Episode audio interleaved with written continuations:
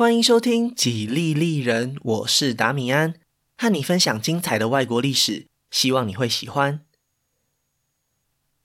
今天是美国史的第一集，半自制边陲。强烈建议大家可以到 Facebook 或是 Instagram 的粉丝专业搭配地图一起收听，拜托大家两边都顺手追踪一下，连结都可以在下方资讯栏找到哦。西元一七七三年十二月的一天夜里，一群身穿原住民服装的男人们偷偷溜进了波士顿港。他们今晚的目的明确，就是岸边商船上那一箱又一箱的茶叶。在短短几个小时内，大约三百多个木箱被投入大西洋里。换算成现在的币值，那些被销毁的茶叶大概价值四百万美元。是什么样的原因让他们做出这种损人不利己的行为呢？先别急，到了这集节目的最后，一切答案都会揭晓。如果将时光倒转一百五十多年，来到位于波士顿南方的普利茅斯，就可以看见一艘名为“五月花号”的客船正在缓缓开向岸边。这就是很多人心中美国历史的开端。一群受到宗教压迫的清教徒，为了躲避专制的君王，来到新世界追寻自己幸福的梦想。不过很遗憾，这其中可能包含了过多的美好幻想。五月花号的乘客们其实是一群受骗的可怜人。因为相信维吉尼亚公司不实的广告宣传，才意外踏上了这条不归路。他们是迫于无奈，才选择在北美洲定居。十三年前，英国人在维吉尼亚州的詹姆士镇建立了北美洲第一个殖民据点，就是他们创造了前面那个谎言。西元一四九二年，哥伦布来到美洲新大陆以后，西班牙人和葡萄牙人从中南美洲的殖民事业中榨取了大量的黄金白银。这种发家致富的梦想，带着第一批英格兰殖民者来到了北美洲。不过，他们的反应没有比五月花号的乘客好多少。这里完全没有值得挖掘的矿产，甚至连取得粮食都有困难。面对寒冷的冬天和不熟悉的原住民部落，连基本的生存都是一个大问题。但是旅途十分遥远，他们很难回头，只能硬着头皮和原住民接触，在这里建立了最原始的营地。最一开始愿意来到北美洲的，大部分都是想要赚钱的商业团体，就像是前面提到的维吉尼亚公司。然而，他们对新世界的谎言很快就被人拆穿，招募拓垦者的任务变得难上加难。这样的困境反而带给北美洲完全不一样的制度。由于到了新世界，想要活下去必须各凭本事，这些拓荒者可以和公司老板讨价还价，争取到很多权利，其中就包含了土地的所有权。在这里的政治环境和欧洲贵族世袭土地的状况产生了很大的差异。虽然还是有明显的阶级之分，但是这种阶级几乎和血统无关。每个人都有机会成为新世界的地主，渐渐地吸引了更多向往土地的人们。时光飞逝，在第一批英格兰殖民者到来后的一百多年里，殖民地规模持续扩大。他们夺走了原住民原有的生存空间，也从非洲带来了许多被贩卖的奴隶。不过，由于原住民部落没有留下太多的文字记录，所以美国历史几乎都是由后来占据领导地位的白人所书写。基于本节目的主题，我们的故事就选择从发表独立宣言的二十年前开始说起，内容也会聚焦在美利坚合众国的政治发展上。所以，可能非裔美国人会在争取到完整政治权利以后，才会有比较多的篇幅。当然，原住民的影响也会比较难在节目内容中看到。近年来，有许多修正主义的美国历史慢慢成为大家关注的焦点。有兴趣的朋友可以再自行去比较一下发展的脉络。在这边跟大家说声不好意思，我可能就不会提到了。西元一七五四年，英法两国爆发了历时九年的北美战争。这场战争的结果是法军全面溃败，从此退出了北美洲的舞台。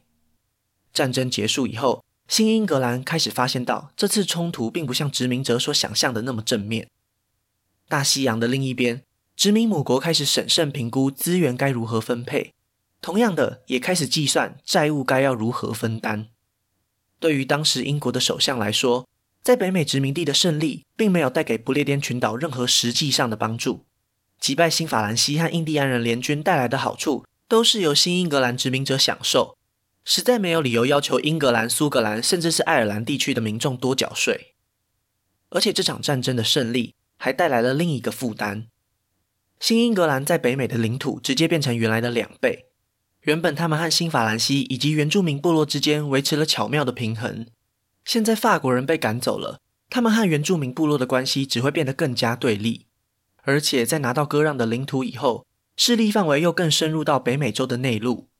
这些改变都迫使英国政府必须派遣更多军队去巡防，当然，维持军队的费用也就更加庞大。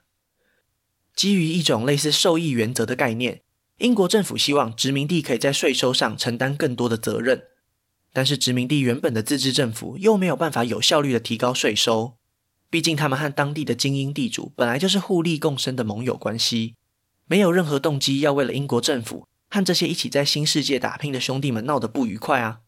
于是英国政府这边在财政压力的推动下，决定彻底改变殖民地的现况。他们要在北美洲建立一套可以直接管辖的行政系统，取代过去这种不受控制的半自治政府。这种想法大大影响了未来二十年的殖民地政策。几乎后来的每一任英国首相都在征税问题上伤透脑筋。只有不断榨取新英格兰的财富，才有办法支付高额的利息和债务。但是想也知道，这种光明正大的抢劫一定不会受到殖民者的欢迎。每当他们推出一个新的法案，就马上会招来批评和反抗，这也就是美国独立的前奏。从十三州殖民地的角度来看，他们确实是仰赖殖民母国提供的军队，才能消除来自新法兰西和原住民部落的威胁。但是英国政府越来越严格的管制，也让他们喘不过气，甚至开始产生反感。在十八世纪中叶以前，这里的人民享有很大程度的自由，国王和国会在五千公里外的一座岛上。交通上的限制让他们对美洲大陆事务的影响力非常微弱，这也导致新英格兰已经把这种不受拘束的状况视为理所当然。西元一七六五年，英国政府决定对北美殖民地开征印花税，让不列颠群岛和北美殖民地之间产生了最明显的一道裂痕。印花税是什么呢？简单来说，就是任何纸张上都必须要有来自英国官方授权的印花图案。政府提供这个精美的图案给大家使用，所以请乖乖付钱。其实印花税并不高，但是却激起了非常大的反感。这不是摆明了要吃豆腐吗？印花并不是一个实际的商品，单纯只是象征政府权威的图案而已。就算少了这个标记，也完全不会对纸张的使用有任何影响。所以说穿了，就是随便找一个理由跟殖民地要钱。这种态度才是激起民众怒火最关键的因素。其中受到印花税影响最深的，刚好就是殖民地当中的精英阶级。这些律师、商人和报社几乎每天都会用掉一叠又一叠的纸张，所以他们对政府强行通过的这项税款感到非常不满。只能说，英国政府的运气非常不好。这些知识分子手上的笔杆和人脉，成为了他们最有用的武器。在印花税法通过的这年，他们马上就组织了一场殖民地联合行动。向英国政府发表了正式的书面抗议。就在同一时间，他们也将政府不尊重殖民地的行为写成一篇又一篇的文章，刊登在报章杂志上，试图号召所有不满的群众一起商讨对策。这次抗议的行动非常成功，一个名为“自由之子”的团体就在这场风波后诞生了。创始人的名字叫做山缪亚当斯，在我们后面的故事还会再提到，可以先稍微记一下。这个团体里成员大部分都是殖民地当中教育程度和社会经济地位比较高的精英，他们因为印花税法而团结在一起，慢慢发展成为一个对抗英国政府的反抗组织。英国政府也很快发现到这种潜在的威胁，决定先暂时收回印花税法。但是如果全面让步，很有可能会大大降低国王以及国会的威信，所以在收回印花税法的同时，公布了一项宣言法案。大概的意思就是，现在基于尊重殖民地，所以重新考虑印花税。但是殖民地的人民们，你们要搞清楚，这是来自殖民母国的恩惠，并不是你们本来就享有的权利。未来英国政府还是可以颁布新的税法，虽然暂时缓解的压力，但是自由之子和那些中产阶级都很清楚，英国政府的终极目标是要将殖民地转变为一个完全服从的海外商业基地。事情绝对不可能到此结束。所以这些团体之间都还是保持了密切的联络，以免将来哪一天英国政府又有动作时来不及反应。果然，两年以后，新上任的英国财政部长汤森通过了一系列后来以他为名的法案，再一次掀起了波澜。第一个通过的法案叫做《纽约限制法》，顾名思义，就是要用来限制纽约州殖民地政府的权力。原因稍微有点复杂，所以我特别花时间来补充一下。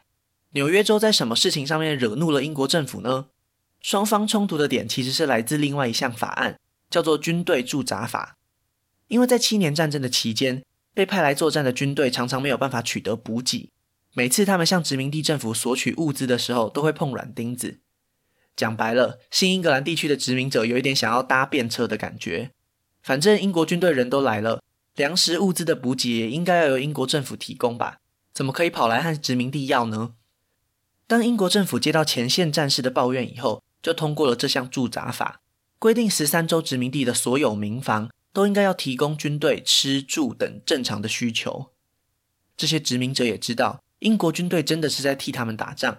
也就半推半就的接受了这项安排。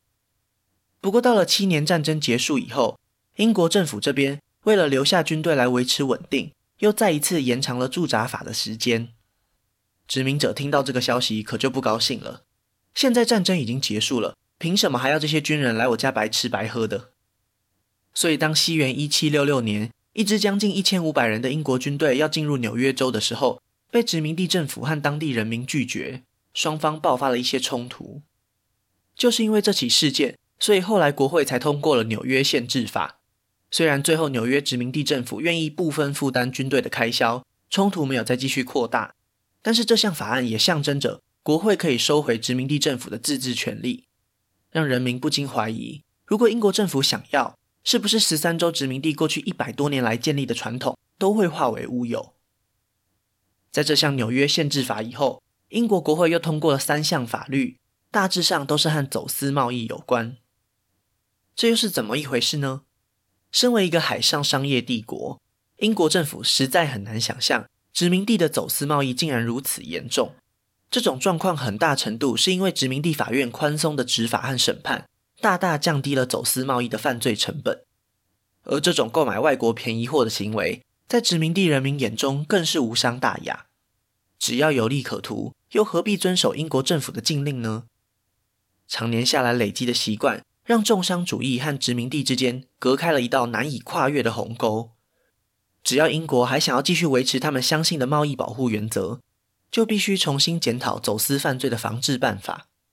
其中最重要的关键，就是如何将法律落实在所有走私犯或是即将成为走私犯的殖民者身上。如果殖民地法院选择包庇纵容，那么，对英国政府来说，还不如直接将审判的权力收回，由英国海军取缔走私犯以后，直接送回不列颠群岛处置。再一次，十三州殖民地看见了殖民母国越来越强硬的干涉，表面上看起来是在维护秩序，实际上可以当作是帝国中枢和边陲殖民地权力的拉扯。当然，汤森法案之中也包括了征税的新项目，很多从不列颠进口到殖民地的商品。都被课上新的关税，像是玻璃、颜料还有茶叶等等。财政部长汤森认为，既然殖民者觉得印花税不合理，那从海外进口商品课关税，你们总应该没有意见了吧？表面上来看，关税是由贩卖商品的进口商负担，但是实际上课征的关税到最后都会转嫁到殖民地的消费者身上，一样是榨取殖民地的财富。自由之子又再一次活跃起来。从各方面阻挠英国政府的计划，而且这一次，他们联合起来向国王送出请愿书，要求英国国会当中必须要有殖民地的民意代表，否则未来这种任意加税的情况不可能消失。只要没有国会代表，殖民地这边就不可能会缴纳这些不合理的税款。一开始，殖民地的精英阶级各自都有自己的利益考量，现在他们组成了政治联盟，一起拒绝向英国政府缴税。这让财政部长汤森感到非常头痛。不过他本人很快就因病过世，没有机会看到他造成的巨大影响。这个烂摊子被交到了下一任首相诺斯勋爵的手上。为了缓解压力，也为了分化十三州殖民地的联合行动，他最后决定逐步废除汤森法案当中本该收取的关税，唯独留下了茶叶这一项。然而，自由之子和其他激情的抗议民众。并没有因此停下脚步。过去十几年来累积的不满，让他们心中早就对英国政府打上了问号。殖民地有自己的行政和立法机关，而且原本都过得好好的，为什么要让一个遥远的海岛来控制呢？而且殖民地精英的声音完全没有被国王和国会给听见，那他们怎么有可能做出对殖民地最好的决定呢？诺斯勋爵取消关税的命令还来不及送到北美洲，新一轮的冲突又爆发了。事件爆发的地点就在麻萨诸塞州的最大港波士顿，这里成为骚动的舞台一点也不奇怪，因为汤森法案中要设立用来取缔走私的海关委员会，总部就设在这里。作为一个进出口商品的大港，波士顿需要受到更强力的控制，英国政府的目标才能够达成。西元一七七零年，波士顿码头旁，英国士兵和码头工人发生了口角。进一步演变成为一场激烈的斗殴。这些英国士兵在北美洲的待遇一直都不是很好。为了增加收入，他们驻扎在波士顿的期间，有时候也会到码头兼差搬货，成为当地工人的竞争者。在这些码头工人的眼中，英国士兵不仅傲慢无礼，现在竟然还想要来抢工作，真是岂有此理！所以双方的矛盾最后就变成了前面提到的那场大规模斗殴。如果只是一场发泄情绪的斗殴，那事情也不会演变到无法收拾的地步。偏偏打群架的主角当中，英国士兵是有配枪的，在一阵混乱当中，有五位民众被开枪打死。如果客观来看，这些士兵完全是基于私人纠纷而开火的，但是自由之子却嗅到了不一样的气息。英国士兵欺压百姓，还有什么比这个更好的新闻标题吗？这次意外就是激起群众愤怒的好机会，反抗政府的正当性竟然就从天上掉下来，真的是太走运了。整起事件有五位民众牺牲，在当时的社会背景下，并不算是一件大事。但是在自由之子的煽风点火之下，这起事件被称作波士顿大屠杀，其中包含的政治目的更是不言而喻。虽然英国政府这边也出版了许多小册子，试图将舆论风向扭转过来。但是殖民地的居民当中，已经有一部分的群众被自由之子给说服了。尽管众人对此感到愤怒，但是大部分人都不是真心想要造反，单纯只是觉得英国政府是一个麻烦又多管闲事的老大而已。不久之后，北方各州的反抗者开始感觉到抵制英国商品的副作用。在纽约或是马萨诸塞，有很大一部分的商人是透过进出口贸易在讨生活的。殖民地这种大规模抵制海外商品的行为，也间接地侵蚀到他们赚取的商业利益。英国首相诺斯勋爵取消关税的命令，在这个时候发挥到了极大的安抚效果，因为除了茶叶以外的所有税款都被废除，所以群众抵抗政府的诱因也跟着下降不少。慢慢开始有人愿意购买英国商品。联合抵制这种事情，最需要的就是团结。如果有人抵制，有人不抵制。那么不抵制的那些民众就可以因为需求低于供给而谈到很好的价格，这样的情况大家都看在眼里。于是，在内部矛盾的情况下，从西元一七六八年开始，将近三年的拒买英国货行动宣告终结。本该作为导火线的波士顿大屠杀话题也逐渐冷却下来。接下来的两年里，殖民地的反抗运动就像是进入了冬眠，突然消失在政治舞台上。自由之子的领导人山缪亚当斯的支持度也跟着大幅下降。从殖民地立法机关的选举中就可以看到这个明显的变化。为了继续维持反抗运动的声量，他在西元一七七二年决定成立了波士顿通信委员会，目的就是在下一次冲突中以最快的速度把消息传递到十三州殖民地的各个角落里。至于平常的日子里，就负责进行新闻报纸、发送公告等宣传任务。等待下一个发动抗议的机会。对山缪亚当斯来说，幸运的是，他并没有等太久。西元一七七三年，英国政府进一步制定了茶叶法。和以往通过的法案不同的是，这次英国政府并不是要加税，相反的，他们要免除茶叶的关税。听起来很棒吧？殖民地人民终于可以满意了吧？如果这样想的话，那就大错特错了。因为免税的对象并不是所有茶叶贩卖商，而是一间和英国政府有特别协议的公司，也就是历史上著名的英国东印度公司。这样一间庞大的公司，真的需要英国政府特别为他立法，给他这种免税的特权吗？可能还真的需要，因为当时东印度公司在伦敦的仓库已经快要塞爆了，他们原本预估的销售额远远高于实际上卖出的数量。主要的原因有两个，第一个就是因为过去几年里殖民地响应号召抵制英国商品，虽然说最后行动结束，但是已经严重影响到茶叶生产的供应链。因为抵制被迫囤积起来的茶叶不会一瞬间消失，殖民地的需求也不可能突然大爆发，消耗掉这些库存。第二个原因就更关键了，随着喝茶文化的流行，茶叶已经成为十三州殖民地居民的生活必需品。既然是每天都在喝的饮料，当然会很在意价格。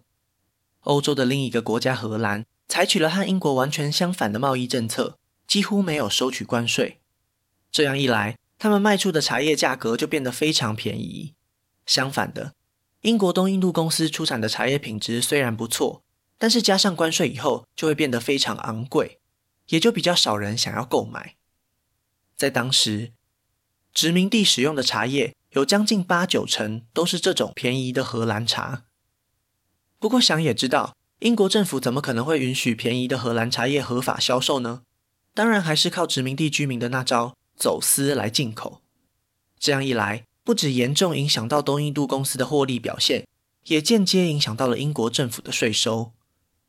到了西元一七七三年，如果英国国会再不采取行动，很快东印度公司就会走向破产的道路。那些国会议员或多或少都有投资，当然不可能看着自己的钞票一起被丢进大海里，所以他们很快就通过了这项免除东印度公司茶叶税的法案。讲到这里，不知道大家有没有觉得很奇怪？就算东印度公司的茶叶免税，那消费者还是可以买到很便宜的茶叶啊，到底有什么好不爽的？反正大家还是继续买那些走私的荷兰茶不就好了吗？其实对大多数的民众来说，真的是这样没错。但是对那些卖走私茶叶的商人们来说，可就不好受了。前面也说过，其实东印度公司的茶叶品质比较好，走私茶单纯是因为价格优势，才可以有那么高的市占率。现在连英国茶也免税，那谁还会想要来买荷兰茶呢？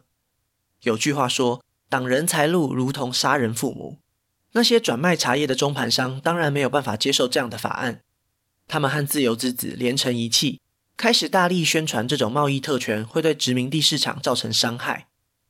如果当初英国国会直接取消所有茶叶的关税，那一切的结果可能会完全不同。只可惜，对首相诺斯勋爵来说，他并没有料到事情会这样发展下去。对于殖民地的愤怒，他感到非常困惑。原本以为便宜的英国茶可以收买人心，没想到局势完全走向了相反的方向。这一次联合抵制东印度公司的串联获得了巨大的成功，规模远远大于过去几年里的反抗行动。各州殖民地的民间领袖和茶叶公司拒绝让进口英国茶的商船卸货。在这一年里，强烈地表达了对英国政府的不满。本集开头的波士顿茶叶党事件，就是一连串抗议的最高峰。自由之子成功主导了那次突袭行动，鼓舞了反抗者的士气。在接到消息以后，英国政府失去了耐心。对他们来说，殖民地的同胞真是得寸进尺，可以说是逢英必反。英国国会已经让步了这么多次，还是没有办法平息众怒。现在隐隐约约可以嗅到殖民地叛乱的味道。如果再继续放任下去，恐怕最后北美洲就会完全失去控制。既然他们敬酒不吃，那就等着吃罚酒吧。一年以后，英国国会通过了新一轮的决议，被后来的美国人称为“不可容忍的法案”。首先要惩罚的就是波士顿这座城市。英国海军直接对港口实施封锁。直到波士顿赔偿完东印度公司损失的茶叶为止，这个决定其实就算以当时的标准来看，也都还算是合情合理。不过，已经愤怒的殖民地居民当然不觉得自己应该要负担赔偿责任。紧接着，第二项法案是麻萨诸塞政府法，几乎将这个殖民地的自治权利全部收回，直接由国会指派的总督管辖。因为波士顿就是位于此地。英国政府担心暴动会持续扩大到其他殖民地，决定先严格控管这个不安分的地区。第三项法案授权英国指派的总督将被告送回到不列颠群岛审判。之前只有走私犯会接受这样的待遇，现在扩展到所有殖民者身上。这一条就真的让殖民地感到非常不满了。西元一七七零年的波士顿大屠杀，被捕的八名英国士兵在殖民地法庭上受到了公平的审判。后来的开国元勋约翰亚当斯还替被告辩护，最后只有两名士兵以过失杀人罪被判刑。很多人认为英国政府不信任殖民地法院是完全没有道理的，目的只是为了让不列颠群岛拥有高于殖民地的统治地位而已。最后一条是驻扎法的全面实施，让英国军队可以停留在新英格兰地区重要的大城市里，为后来可能发生的暴动镇压做准备。这种做法也被视为一种公开直接的武力威胁，再次挑起民众紧张的情绪。事情发展至此，双方再也找不到模糊空间。十三州殖民地没有办法再维持过去那种半自治的状态了，尽管大多数抗议示威的群众并没有意识到这点。在这边可能要补充说明一下，其实殖民地当中也有许多认同英国政府的居民，并非全数站在英国的对立面。只是独立运动的发展，往往是那些想要反抗的群众在创造新的局面，所以才会被过度放大了他们的声量。随着局势逐渐恶化，新英格兰地区的民间领袖都感觉到需要更密切的沟通，才有办法商讨出一个和英国政府互动的对策。西元一七七四年的大陆会议。就是在这种背景下召开的。这场会议在宾夕法尼亚的费城召开，除了乔治亚州以外，其他十二州的代表齐聚一堂，共同商讨殖民地未来的走向。在这场会议当中，投票决定了两件重要的大事：是否要组成一个殖民地联盟的提案，以些为票数的差异被否决。大家还是宁可维持各地州政府、州议会自治的现况，但是在反抗不可容忍的法案上。大会一致通过决议，全面抵制英国商品，直到这些法案被撤回。如果行动没有得到结果，每一年都会召开大陆会议。这就是美国政府最原始的雏形。会议结束后，由费城的代表向其他英国在北美洲的殖民地送出了邀请，希望大家可以在明年一起参加这场重要的政治集会。在众多殖民地当中，加拿大地区和南方的佛罗里达拒绝了邀请。只有乔治亚州最后终于决定加入，初步的成员和范围大致上就这样确定了。对这些精英代表来说，很多人其实压根没有考虑过要独立，只要国会愿意让步，他们就愿意重申对英国国王的效忠。很可惜，这只是他们的一厢情愿。短短一两年后，大部分的人都会认清现实，一个新时代将要来临。那今天的故事就先分享到这里，下一集我会分享更多属于美国的故事。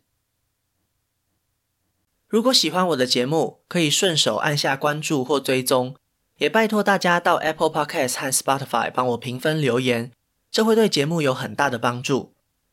另外，如果想要透过行动支持我继续制作节目，在下方资讯栏也可以找到小额赞助的连结哦。